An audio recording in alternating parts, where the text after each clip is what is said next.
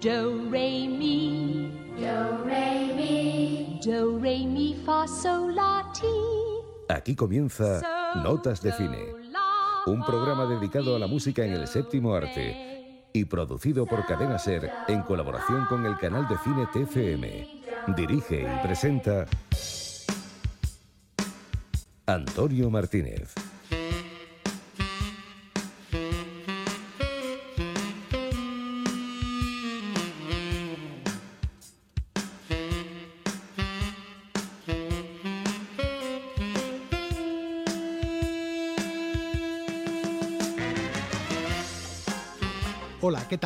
Buenas noches, bienvenidos a Notas de Cine.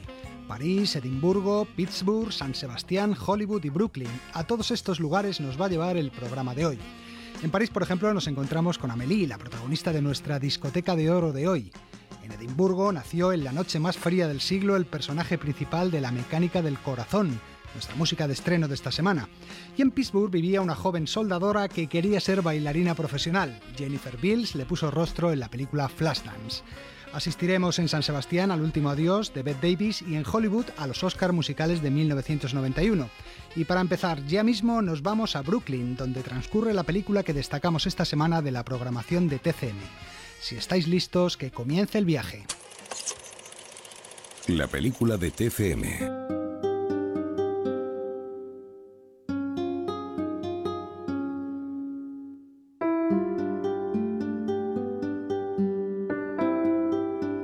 El director y guionista Noah Baumbach vivió de niño el divorcio de sus padres. Mamá y yo vamos a separarnos. No vais a perdernos a ninguno de los dos. Custodia compartida. Esa experiencia le sirvió para escribir y dirigir en 2005 Una historia de Brooklyn, una película semi-autobiográfica, ya que, como él mismo decía, no es que en ella se recree fielmente el divorcio de sus padres, pero sí que transmite las emociones y sensaciones que él sintió. Dividiremos la semana alternando los días. ¿Por qué?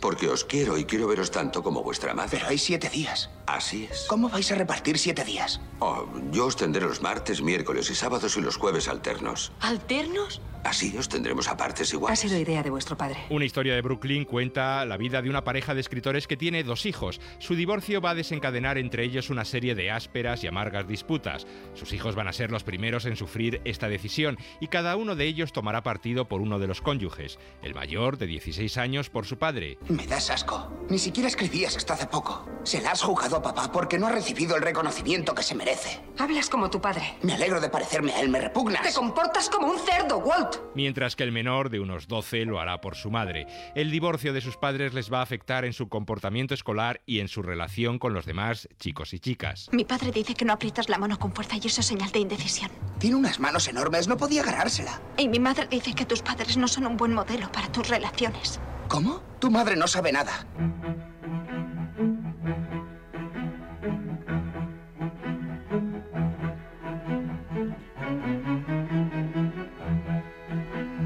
Una historia de Brooklyn se rodó en este barrio neoyorquino, el mismo en donde creció el director. Está ambientada en los años 80 y para dotarla de más realismo, el director utilizó incluso la ropa de su propio padre para que la utilizara el personaje protagonista. Es la típica producción de cine independiente americano a la que se apuntaron algunos nombres bastante conocidos por el público como Jeff Daniels, Laura Linney o Alec Baldwin, que hace de un profesor de tenis. ¿Quién te ha enseñado esa mierda de golpe? Mi padre.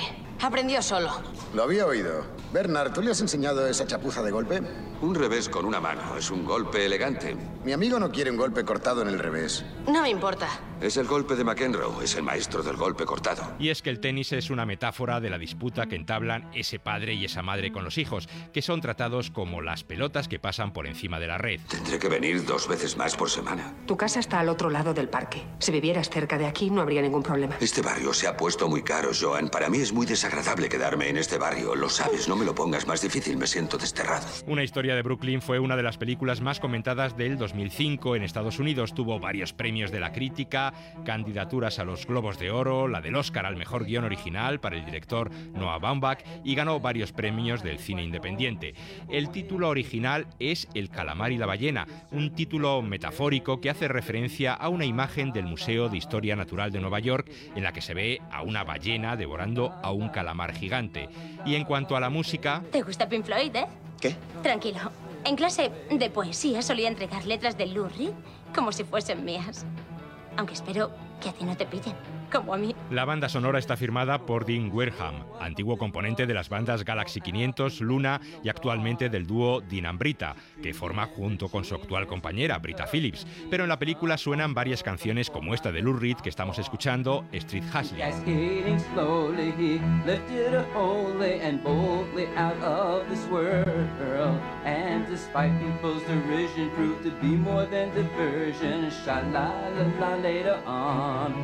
And then sha la la la la he entered slowly and showed her where he was coming from.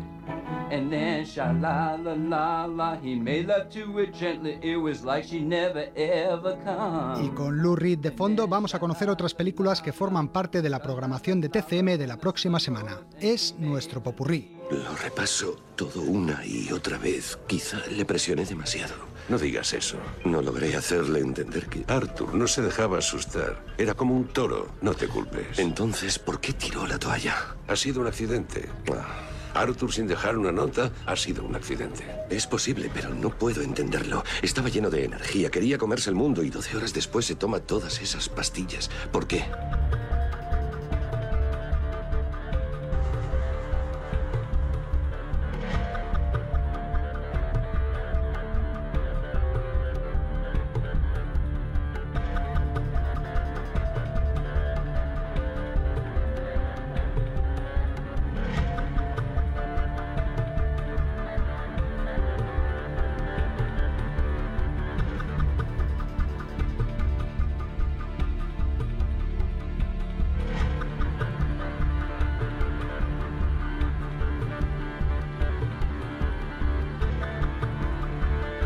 ¿Sabes, Frankie? Antes de que vinieras nos llegó un soplo para decirnos que no nos fiáramos de ti. Porque no cojo sobres, ¿verdad? Perdona, chico, pero ¿quién se fía del tipo que no coge sobres? Te gusta hacerte el raro, ¿eh? Los compañeros se pusieron nerviosos con el soplo. Yo les dije que eres de fiar, que te conozco del Distrito 21 y que no haces faenas a un colega. A uno de los tuyos no se la jugarías, ¿verdad? Depende de lo que haga. Eso es una fea contestación, Frankie.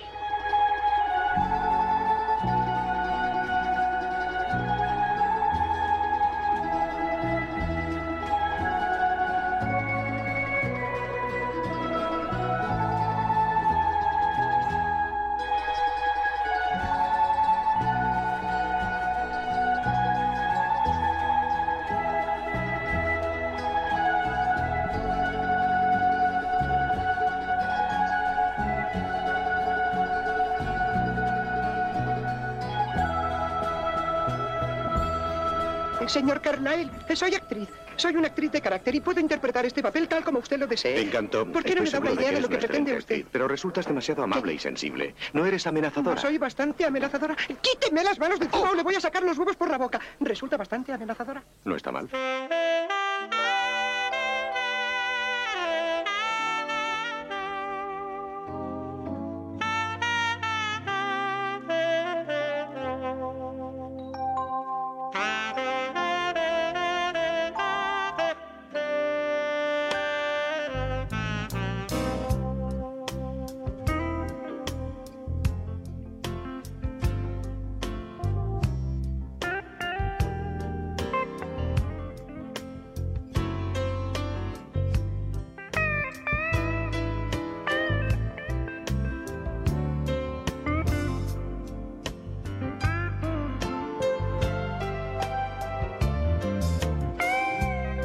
Nos conocemos, ¿verdad?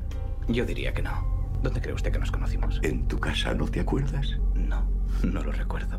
Es más, de hecho, ahora mismo estoy allí. ¿Qué quiere decir? ¿Dónde está ahora? En tu casa. Eso es una gilipollez. Llámame. Marca tu número. Adelante. Funny how secrets travel. I start to believe if I were to leave.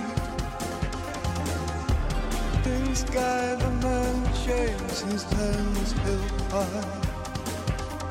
Cruise beyond. Cruise me, babe. Blonde leaf beyond, beyond, beyond.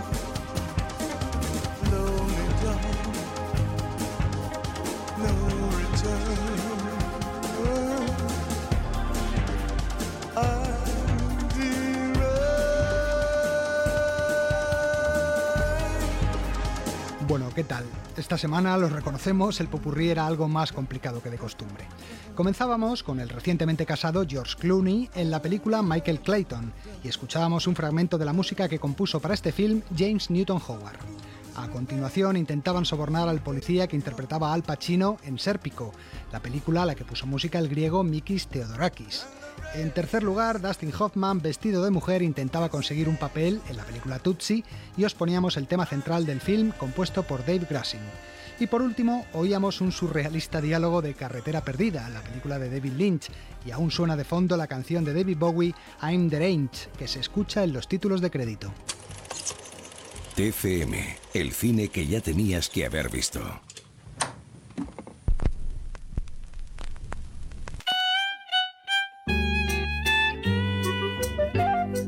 Discoteca de Oro, las mejores bandas sonoras de la historia.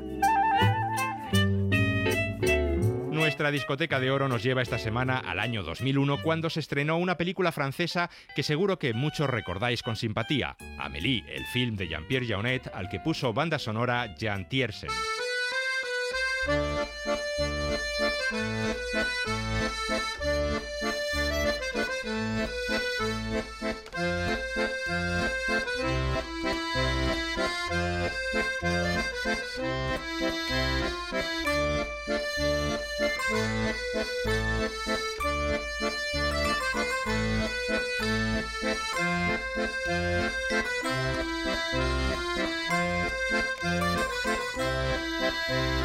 Salías del cine con una sonrisa de oreja a oreja y la decisión de visitar París a la primera oportunidad. Un París que descubrías luminoso y alegre, lleno de gente encantadora. ¡Oh, el rótulo de la tienda de carne de caballo ha perdido una oreja! Esa risa es del marido de la florista. Se le arrugan las sienes de pura malicia. ¡Oh, en el escaparate de la pastelería hay piruletas! Ahora pasamos por delante de la tocinería. El jamón con hueso está a 70 y a 45 la paleta cocida. Y es que la película tenía algo mágico, un no sé qué que te llenaba el corazón de felicidad. Ha sido Amelie. La sonrisa picarona de Audrey Tattoo tenía mucho que ver en ello, también esa fotografía colorista y casi surreal, o los personajes tan divertidos que poblaban el film, y desde luego estaba la banda sonora, un conjunto de melodías que te transportaban a un lugar de cuento pero situado a la vez en el mundo real. Alguien dijo de ella que era el érase una vez hecho música, la descripción de un estado de ánimo. Ahora parecen felices. Naturalmente.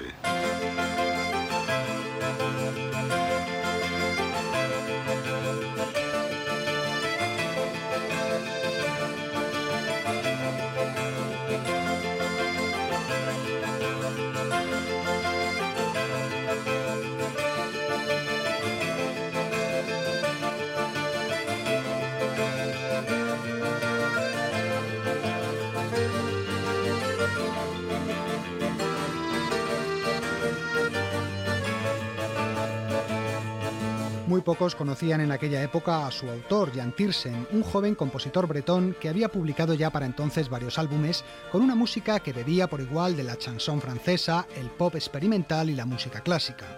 Algunas composiciones suyas habían aparecido antes en películas como Alice y Martin de André Téchiné o La vida soñada de Los Ángeles, pero salvo los iniciados, pocos sabían de él.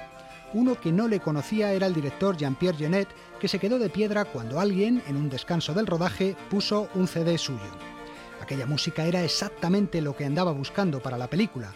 Jeunet salió a la calle y se fue directamente a una tienda a comprarse todos los discos de Jan Tiersen, y esa misma noche le llamó y le propuso que se hiciera cargo de la banda sonora de Amélie. Las oportunidades hay que atraparlas deprisa, sin dudar. Tiersen aceptó, pero había un problema, estaba de gira y cuando regresara apenas quedarían un par de semanas para hacer el trabajo.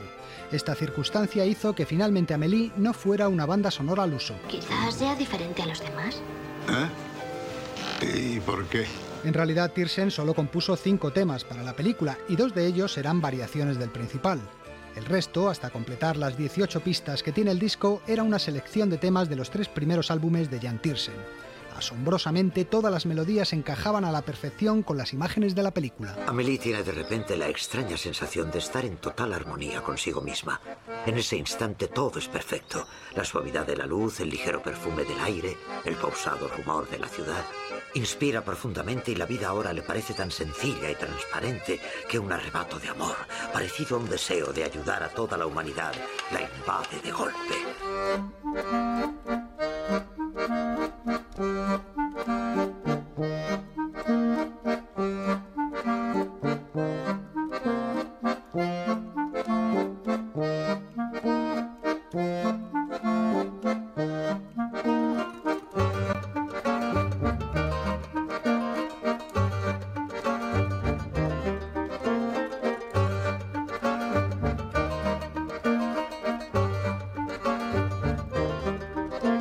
La película cuenta la historia de una joven que vive en Montmartre. Amélie Poulain, soy camarera Le de... Moulin, lo sé. Un día descubre, tras una baldosa suelta de su baño, una cajita con los tesoros infantiles que un niño escondió allí muchos años atrás. El 31 de agosto a las 4 de la mañana, Amelie es sorprendida por una idea deslumbrante. Se propone encontrar al propietario de la caja de recuerdos donde quiera que esté y restituirle su tesoro. Decide que, si él se conmueve, dedicará su vida a ayudar a los demás. Si no, pues nada.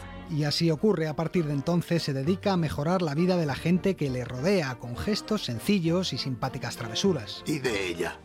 De todos los desarreglos de su vida, ¿quién se ocupará? Pues un joven del que conseguirá que se enamore sin ni siquiera haberla visto. ¿Te importa esa chica? ¿Ni siquiera la conoces? Sí, y ese es el misterio. La banda sonora de Jan Tiersen tiene ese mismo aire alegre y romántico que tiene la película. Una música que te hace viajar con la imaginación. ¿El gnomo del jardín ya no está? ¿Ha vuelto a la caseta de herramientas? Moscú. Ahí lo tienes. No hay explicación. Posiblemente tenía ganas de ver mundo.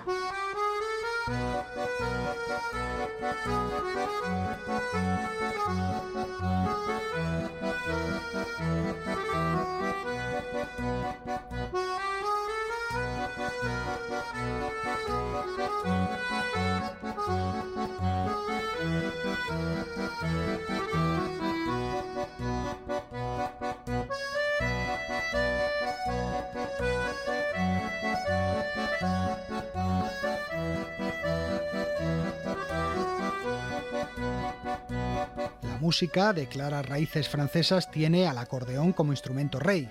Aparece en 14 de los 18 temas del disco. Es una especie de ritual. Todo en ella tiene un aire minimalista, nada de artificios ni de grandes orquestas. Al acordeón se le unen a veces vibráfonos, violines o mandolinas. También instrumentos que sugieren un mundo infantil e ingenuo, como el triángulo, los cascabeles o el piano de juguete.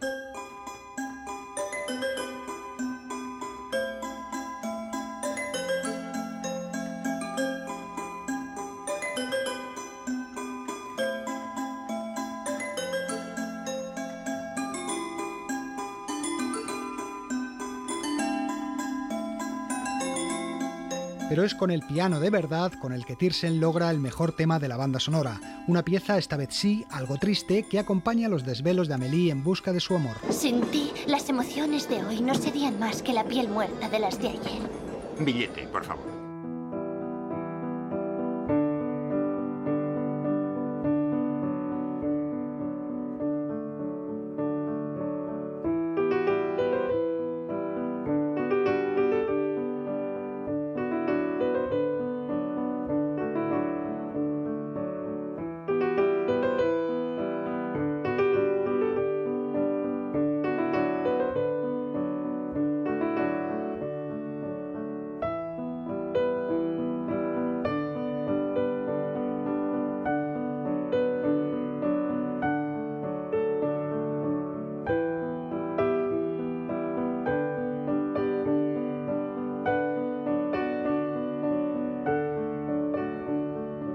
Jan Tiersen volvería a utilizar esta misma pieza en la banda sonora de la película Goodbye Lenin. Pero volviendo a Amélie, el tema principal es también uno de los más logrados. Estupendo, lo has hecho perfecto. Se trata de un vals que acompaña a la protagonista en los momentos más agradables, pero también en otros más melancólicos, algo que queda marcado por el ritmo y los instrumentos. Aparecen tres versiones, una con acordeón, que ya hemos escuchado al principio de este reportaje. Hay una más lenta de piano.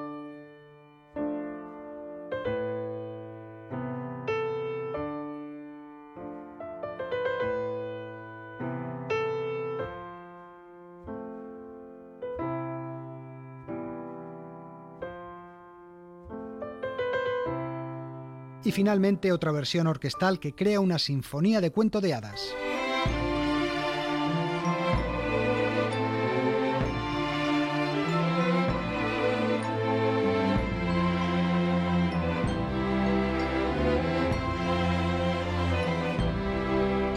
La La película tuvo un gran éxito cuando se estrenó. ¿Te van bien las cosas? Bastante bien. Creo que algo ha cambiado. Solo en Francia la vieron casi 10 millones de espectadores. Me gusta mirar hacia atrás en la oscuridad y ver la cara de los espectadores. La banda sonora también tuvo una excelente aceptación, saliendo de las estanterías especializadas en música de cine para situarse entre los CDs más vendidos de cualquier género. Jan Tiersen ganó el César a la mejor banda sonora del año 2001. Sin embargo, aquello no lanzó su carrera como compositor de cine.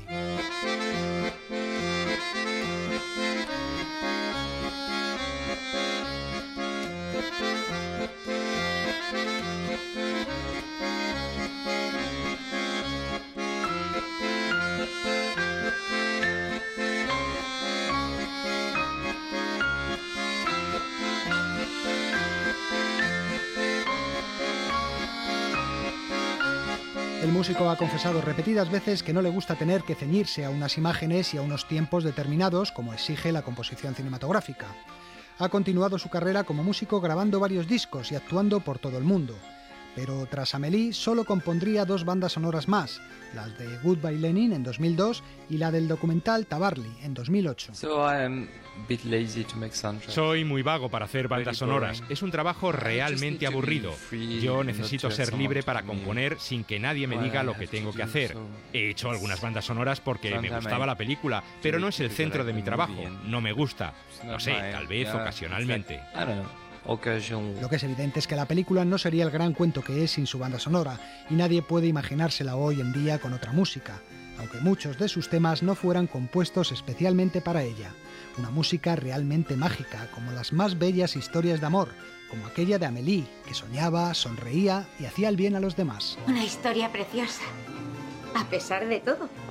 De ahí se deduce que nadie es inmune. En todo caso, el amor te hace guapa.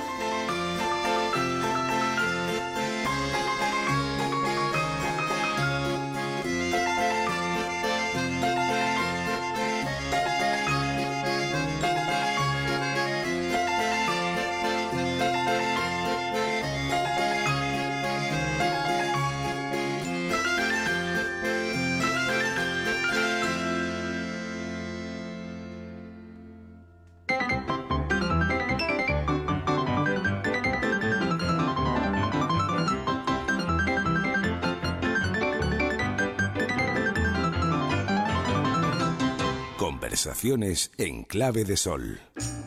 Hoy tenemos unas conversaciones en clave de sol especiales. Mañana lunes se cumplen 25 años de la muerte de Bette Davis y TCM va a estrenar a las 10 de la noche el documental El último adiós a Bette Davis, que se centra en la visita que realizó la actriz a San Sebastián en septiembre de 1989, pocos días antes de su muerte. El documental, con guion de nuestro compañero Juan Zabala, ha sido dirigido por Pedro González Bermúdez y hemos hablado con él y con Guillermo Farré, el autor de la banda sonora.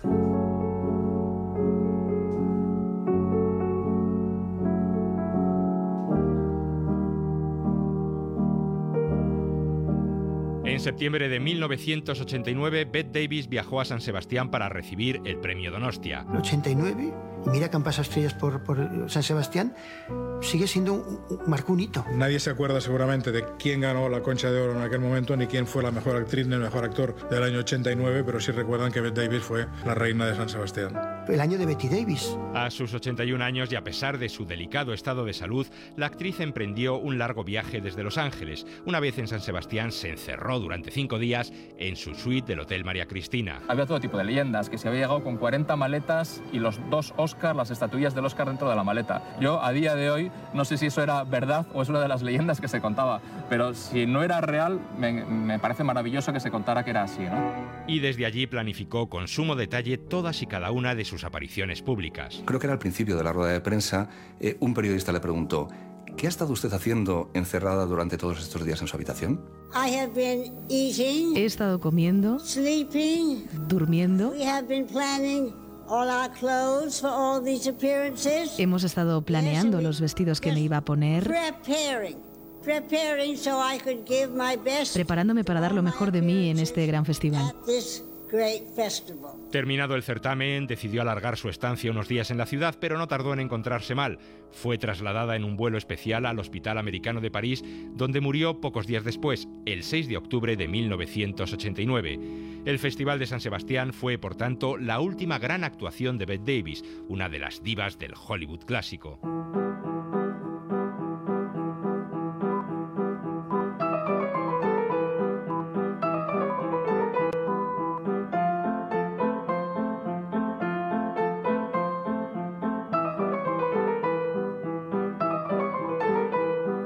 Cuando se cumple un cuarto de siglo de la muerte de la actriz y de esa histórica visita, el documental El último adiós de Bette Davis reconstruye lo que ocurrió aquellos días en San Sebastián y la huella que dejó en la memoria de todos aquellos que de una forma u otra pudieron tratar con la actriz.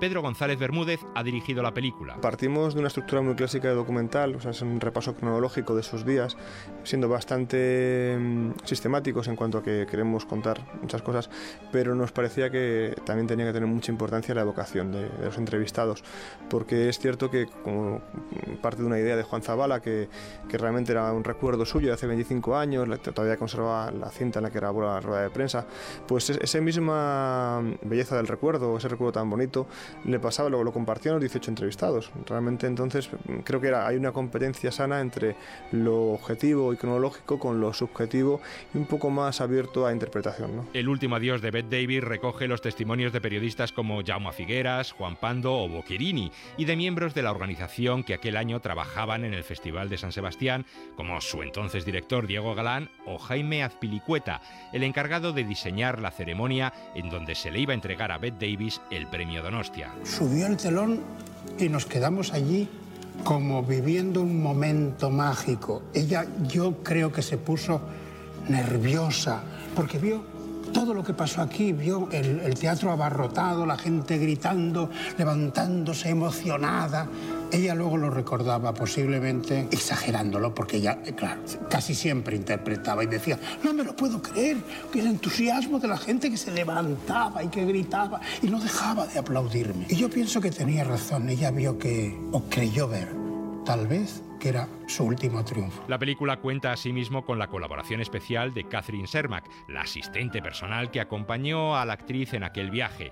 Bette Davis representaba a toda una época, los años dorados del Hollywood clásico que iban poco a poco desapareciendo. Ese mismo año en San Sebastián se presentaba Batman de Tim Burton y una enorme figura del hombre murciélago ocupaba la plaza de Oquendo, al lado del Hotel María Cristina.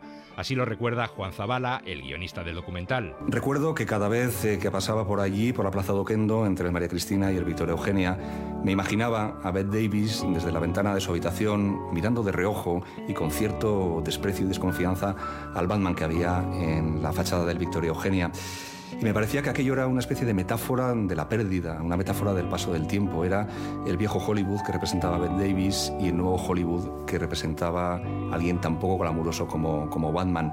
Y a la vez tenía la sensación de que éramos unos privilegiados porque la presencia de Bette Davis allí nos estaba permitiendo asomarnos eh, a un viejo Hollywood que estaba ya agonizando, ¿no? a un tiempo que se estaba perdiendo.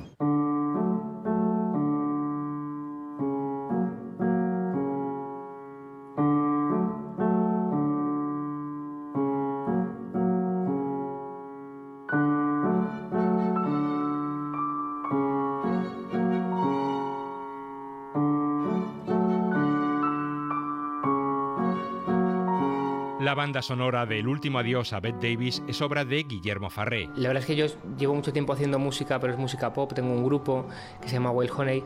Entonces, cuando me pongo a hacer música para un documental o un corto, todos los encargos que me han hecho, siempre es cambiar completamente el chip. Cuando haces música para ti mismo, que yo suelo además grabar todos los instrumentos, es algo muy personal, pensando en nadie más que en tu propio gusto y sabes que cuando haces un encargo, el objetivo final es el documental, es la visión del director incluso la sensibilidad del director. Entonces, ese cambio ya es, es, muy interesante, sobre todo para probar cosas que a lo mejor lo que yo hago para mí mismo no, no me atrevería. La música del documental evoca a la antigua estrella de Hollywood, pero también tiene un toque contemporáneo, como si mirara al presente e incluso al futuro. Aparte de tener diferentes partes con, que son casi mini géneros dentro del documental, tienes subtextos, porque al final es verdad que es un documental sobre la figura de Bette Davis, es un documental sobre la memoria, es un documental muy evocador y es un documental de anécdotas se, junta algo muy grandioso como Bette Davis, algo muy personal como la memoria y algo más banal y divertido como las anécdotas. Y es verdad que la música necesitaba diferenciarse en esas partes. ¿Qué es lo que al final puedes unir eh, diferentes emociones pero que tengan cierto sentido y que no sea un caos? Que los instrumentos se repitan. Al final, al eh, partir con unos elementos muy determinados, como es el, el piano y las cuerdas, pero llevándolos a diferentes estados de ánimo, hay cierta coherencia, creo yo, pero al mismo tiempo se adapta a, a, los minigéneros que tiene el documental. Y además de la música incidental, se incluyen un par de canciones. Sink your arms into the sea. Catch the biggest pearl you've ever seen. Tiene dos temas, hemos metido dos en realidad. Hay uno que hay un momento en el que, digamos, Bette Davis se enferma y tal, y ahí hemos dejado un momento de reflexión con un time lapse, con imágenes de un cielo que cambia. Y luego en los créditos finales, bueno, es un proyecto, o sea, eso es un tema muy personal. A mí ese tema de Pearl siempre me ha encantado y le pedí que recuperarlo para créditos finales. Y yo creo que es, también contrasta muy bien con, eh, o sea, como que sube el, la temperatura, digamos, no sé cómo, no sé la temperatura, hace que la emotividad no, no, no, acaba, no acabar en tristeza, sino acabar en alegría. Viendo mañana lunes el último adiós de Bette Davis, los espectadores de TCM podrán comprobar el magnetismo y la fascinación que aún desprendía la actriz durante las últimas semanas de su vida. La postrera gran interpretación de la que es ya y para siempre una estrella inmortal. Hoy en día, mil años después, eh, seguimos hablando de, de su última aparición en público y con emoción aún, ¿no?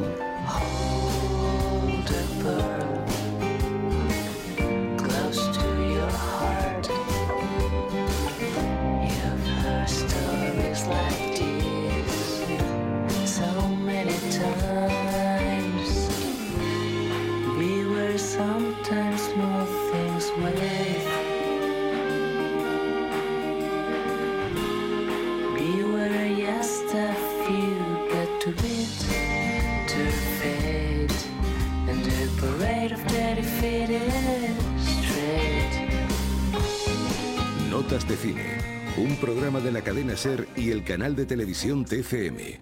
Ahora en HD. And the Oscar goes to. We are really honored to present the award for Best Song in a Motion Picture. Nuestra máquina del tiempo viaja hoy al año 1991 para recordar las canciones nominadas al Oscar aquel año.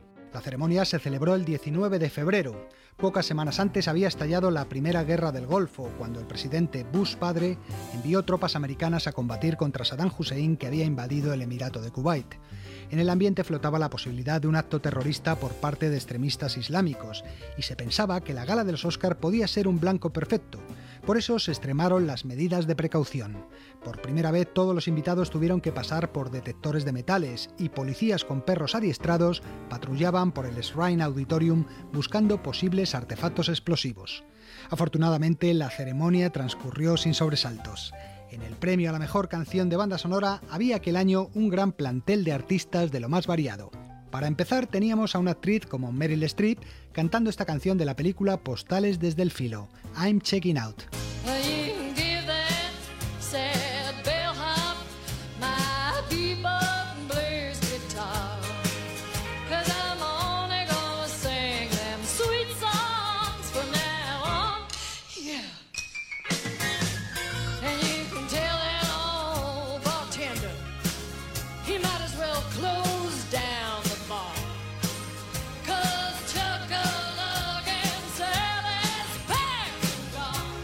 Había también una gran estrella del rock, como John Bon Jovi, que era el autor e intérprete de la canción del western Intrépidos Forajidos, Blaze of Glory.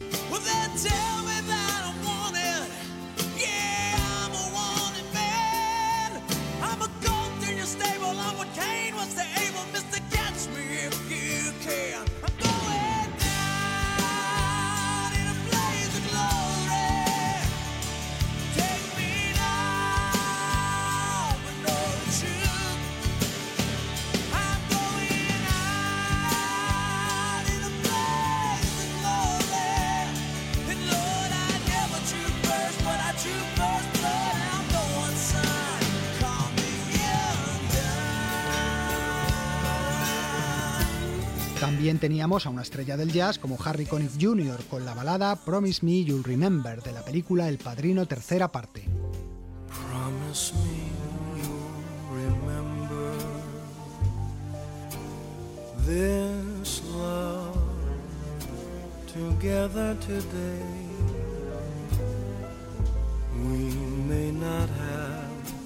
Tomorrow.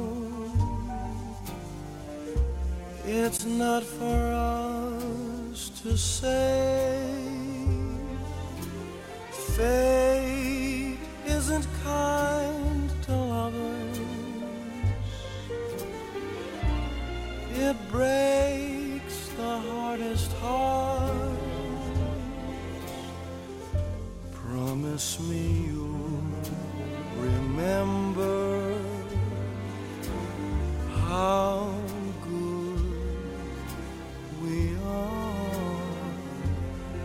Luego estaba el maestro de maestros del mundo de la banda sonora, John Williams, autor de la cuarta nominada junto al letrista Leslie Bricus. Un coro infantil interpretaba esta canción titulada Somewhere in My Memory de la película Solo en Casa, canción que por cierto se ha convertido con el tiempo en un clásico de la música navideña en Estados Unidos.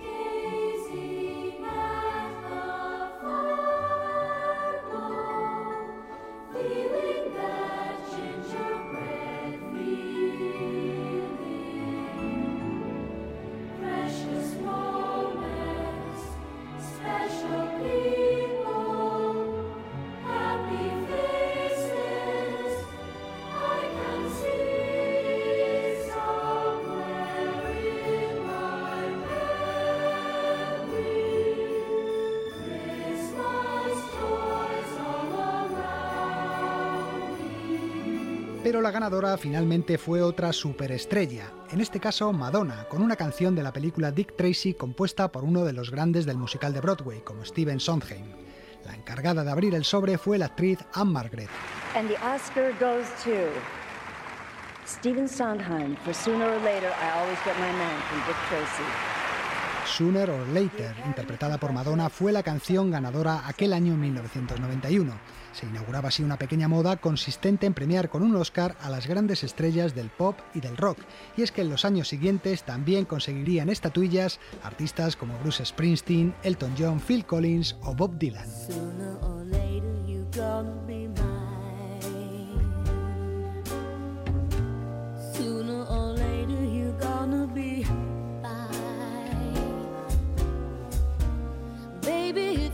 That you faced it. I always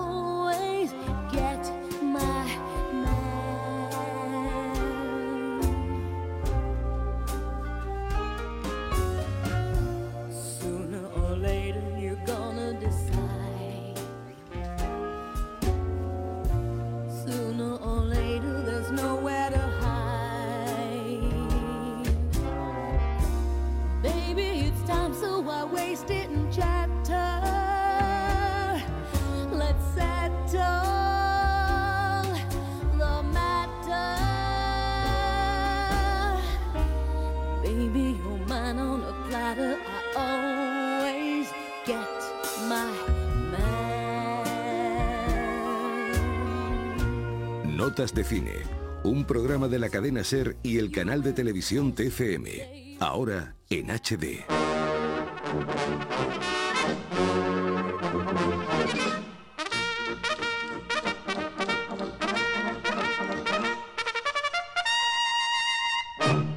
Música de estreno. Esta semana se ha estrenado La mecánica del corazón, una película de animación francesa más destinada a los adultos que gustan de la fantasía poética que al público infantil. Tiene ese toque de cuento gótico al estilo Tim Burton y el romanticismo surrealista de Michel Gondry. Todo ello, además, lleno de canciones de una banda sonora que os presentamos a continuación.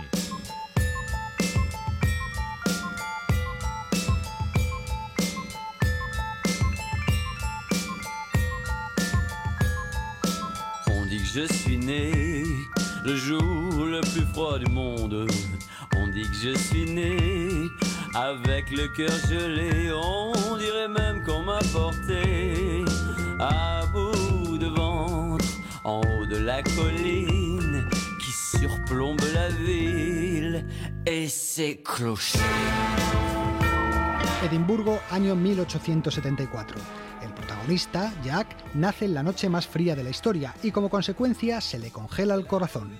Para que pueda vivir le instalan un mecanismo de relojería que funcionará siempre y cuando respete tres reglas imponderables. No tocar las manillas del corazón. ¿Y qué más? Cuidado con los cambios de humor. Ya lo sé, mi corazón parece un juguete, pero no debo jugar con él. Y la número tres, jamás, jamás deberás enamorarte. Pero un día conoce a una cantante andaluza de grandes ojos y el chico cae perdidamente enamorado. Eso le llevará a una serie de aventuras en las que conocerá a Jack el Destripador o al cineasta francés Méliès y viajará por diversas ciudades europeas, desde París a Granada. Verá, señor Méliès, conocí a una cantante en Edimburgo. Uy, esas cosas pasan. Al verla me asusté tanto que se me paró el corazón. ¿Quieres vivir una gran aventura con esa muchacha? Ahora ella está en Granada. La mecánica del corazón es el proyecto personal de un hombre multitalento, el músico y escritor Matías Malsiu, que además ahora debuta como guionista y director, además de actor, ya que también pone voz al personaje principal.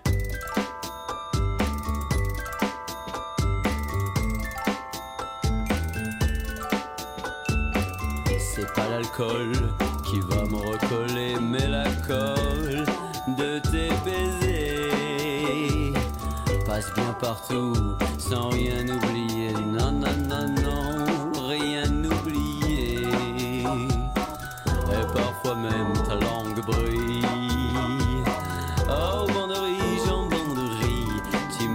recollé. Mademoiselle Clé. Mademoiselle Clé.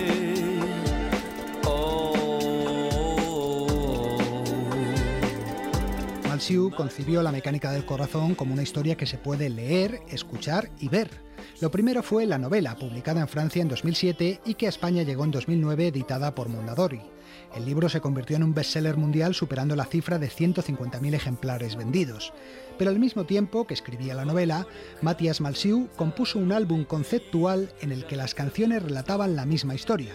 Para ello se valió de su grupo, Dionysos, una banda de rock francesa muy conocida en su país que lleva publicando discos desde mediados de los años 90 y de la que Malsiu es su cantante y líder. El disco se publicó a finales de 2007 y llegó a disco de oro en Francia. J'ai perdu mes lunettes, enfin j'ai pas voulu les mettre. Elles me font une drôle de tête, une tête de flamme à lunettes.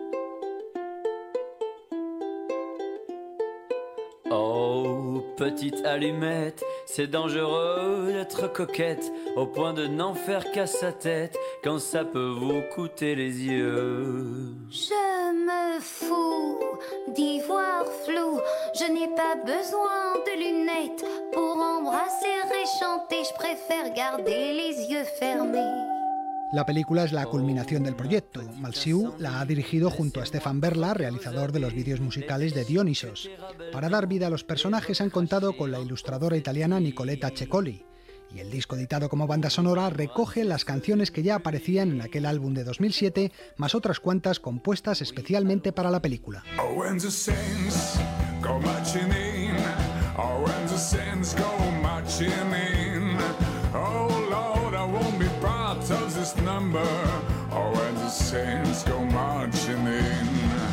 when the sun refused to shine, and when the sun refused to shine, oh Lord, I want to be part of this number. When the sun refused to shine. Junto a Malsiu y su grupo Dionysos intervienen en el disco numerosos colaboradores, cantantes franceses como este que escuchamos, Arthur H. o el ya fallecido Alain Bassoux, también actores como Jean Rochefort o incluso futbolistas como Eric Cantona. Entre todas estas colaboraciones destaca especialmente la de Olivia Ruiz, una cantante hija de españoles que saltó a la fama en la primera edición de Operación Triunfo francés, en el año 2001. Olivia fue novia de Matthias Malzieu y al parecer la historia de amor que cuenta la película se inspira bastante en su propia relación. Olivia canta algunos temas en castellano. Es así que fui seducida. Los ojos en la luna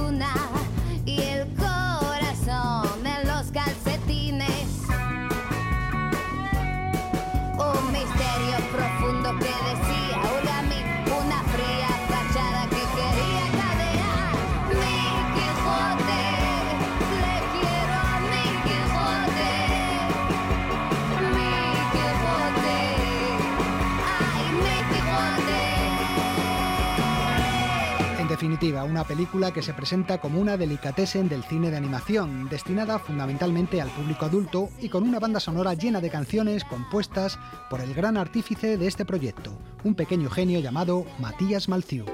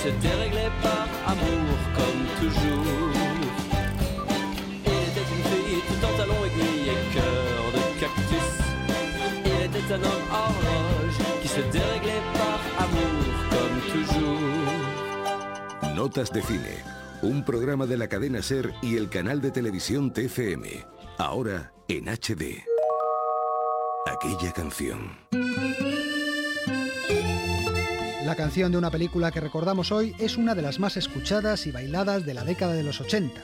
Se hizo tan famosa que unos obreros ingleses en paro intentaron aprender sus pasos para hacer un número de striptease. ¿Sabéis cuál es?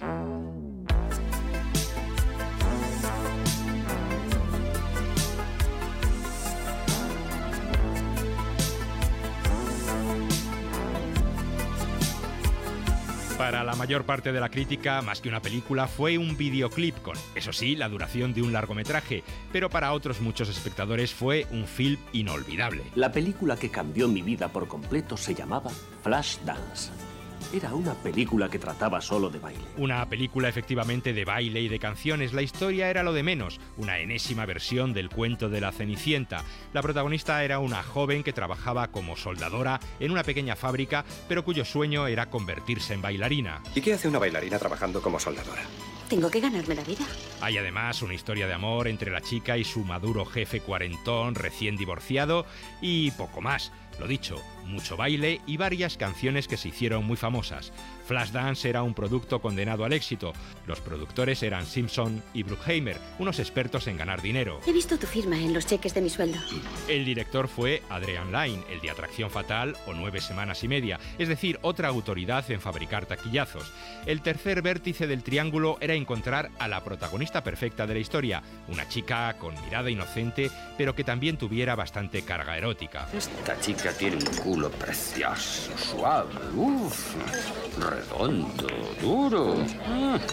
Los productores y el director buscaron esa protagonista entre más de 400 aspirantes. Una de las que se presentaron a las pruebas era una joven modelo mulata que apenas tenía 20 años. No tenía experiencia cinematográfica, de hecho, antes solo había salido como extra en una película. Además, tenía otro gran inconveniente, y es que apenas sabía bailar. Repítelo. ¿El qué? Ese paso de baile que has hecho. No puedo, solo hacía el tonto. No soy esa clase de bailarina. ¿Qué quieres decir? Nunca he estudiado. Yo solo leo libros y revistas y observo. Pero jamás he tomado clases de baile. Pero a los productores eso les daba lo mismo porque ya habían pensado que las escenas de baile las hiciera una doble, una bailarina profesional. El nombre de la actriz se convirtió después del estreno para muchos espectadores en una especie de icono. Jennifer Bills, ¿es usted Jennifer Bills? ¿Jennifer Bills? Sí. ¿La de Flashdance? Sí.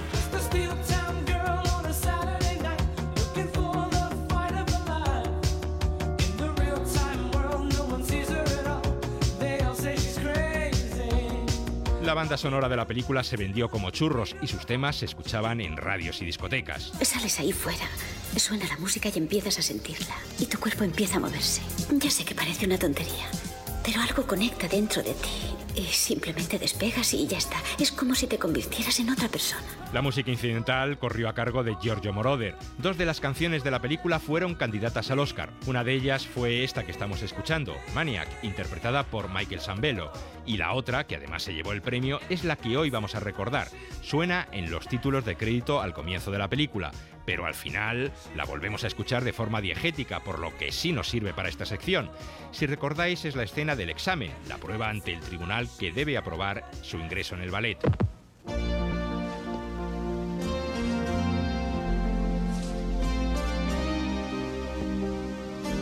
Jennifer Bills pone la canción en un tocadiscos, empieza a bailar, pero se cae. Empezaré otra vez. Y a la segunda es cuando sí podemos escuchar la canción completa.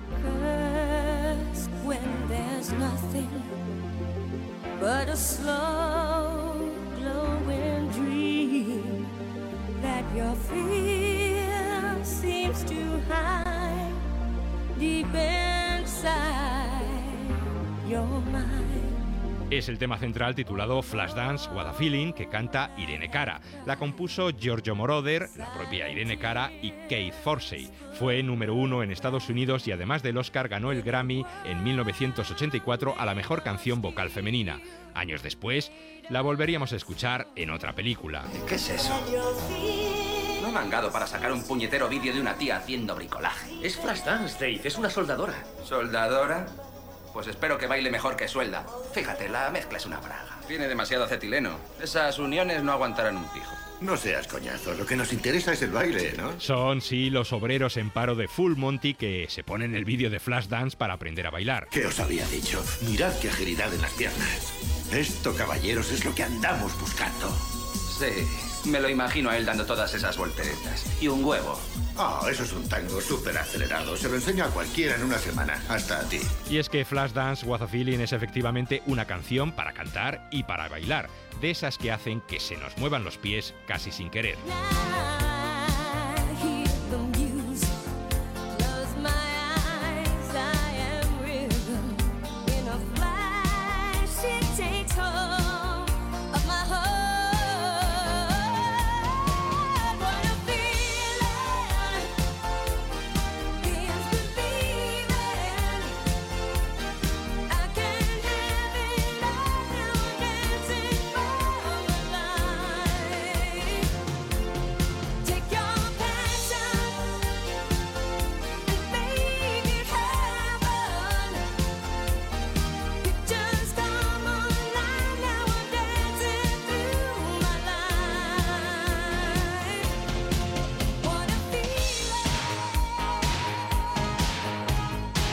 Notas de Cine, un programa de la cadena Ser y el canal de televisión TFM, ahora en HD. Feliz cumpleaños, maestro.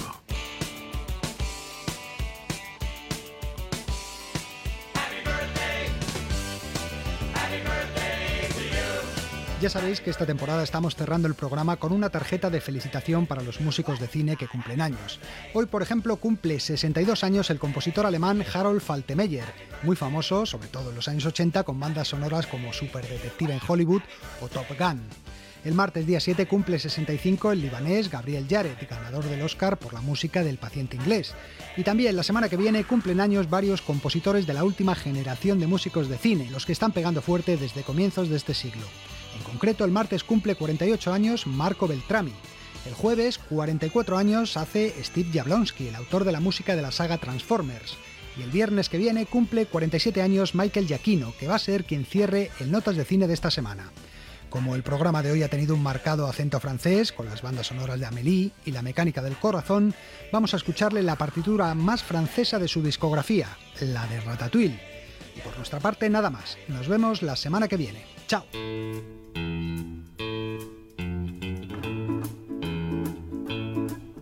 Notas de Cine, un programa de la cadena Ser y el canal de televisión TFM, ahora en HD.